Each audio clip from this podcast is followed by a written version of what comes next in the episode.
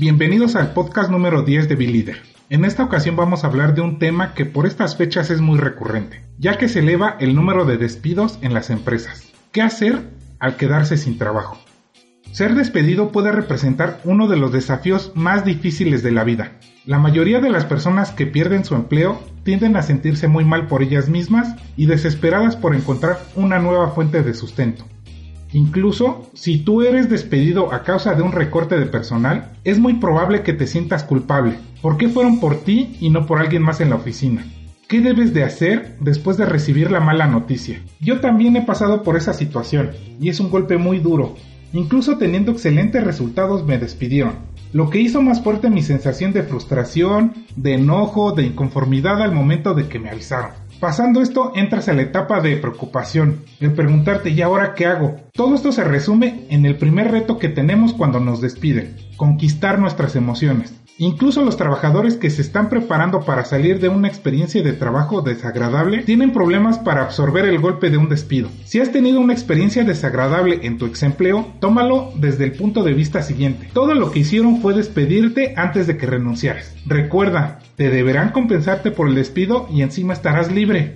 Te recomiendo que de inmediato empieces a preparar tu paquete de indemnización, lo que se le conoce como finiquito. Muchos empleadores insisten en hacer pasar el despido como una renuncia voluntaria para evitar pago de liquidaciones.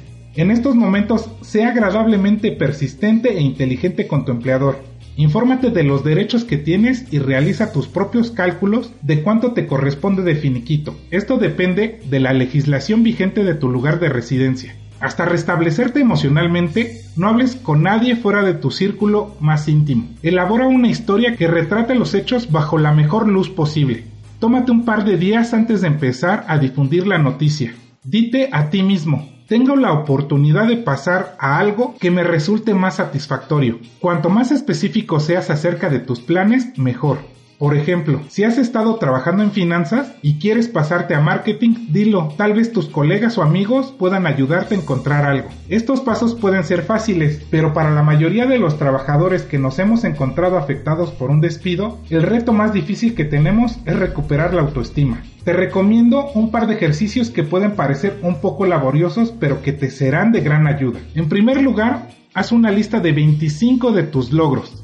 Si te quedan espacios o se te dificulta contar los 25, pide ayuda a tus amigos y familiares. Luego reduce la lista a 7 y clasifícalos de acuerdo con el nivel de emoción que te genere. Esto te ayudará a aclarar tus ambiciones y talentos. Después imagina un futuro para ti. ¿Qué quieres estar haciendo dentro de un año, en 5, en 15 o en 40 años? Estos dos ejercicios te ayudarán a centrarte y a pensar en un futuro diferente. Después de que estés mentalmente bien, ahora sí prepárate para la búsqueda de empleo. Actualiza tu currículum. La búsqueda de empleo es compleja y muchas veces se puede tardar varios meses. El primer paso es actualizar la información de tu currículum. Pero para esto debes tener claro qué es lo que buscas, cuáles son tus pretensiones y qué área te interesa.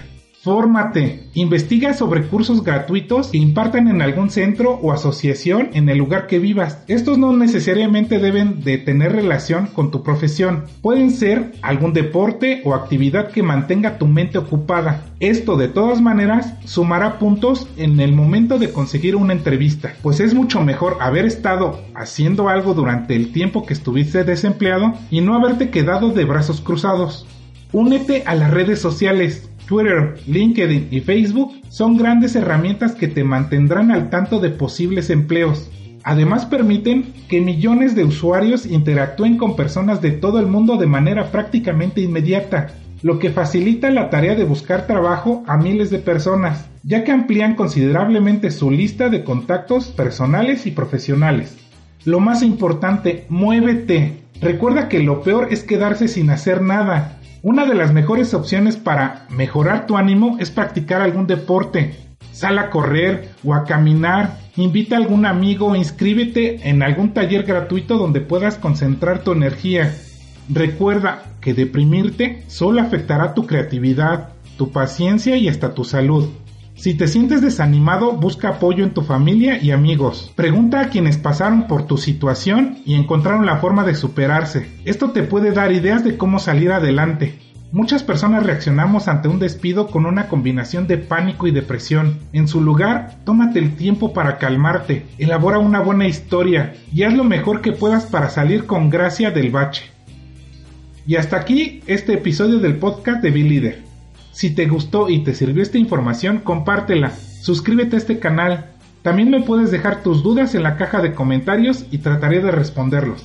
Para mayor información sobre los cursos empresariales y de habilidades blandas que tenemos disponibles, en la descripción del video están nuestras diferentes redes sociales donde nos puedes consultar.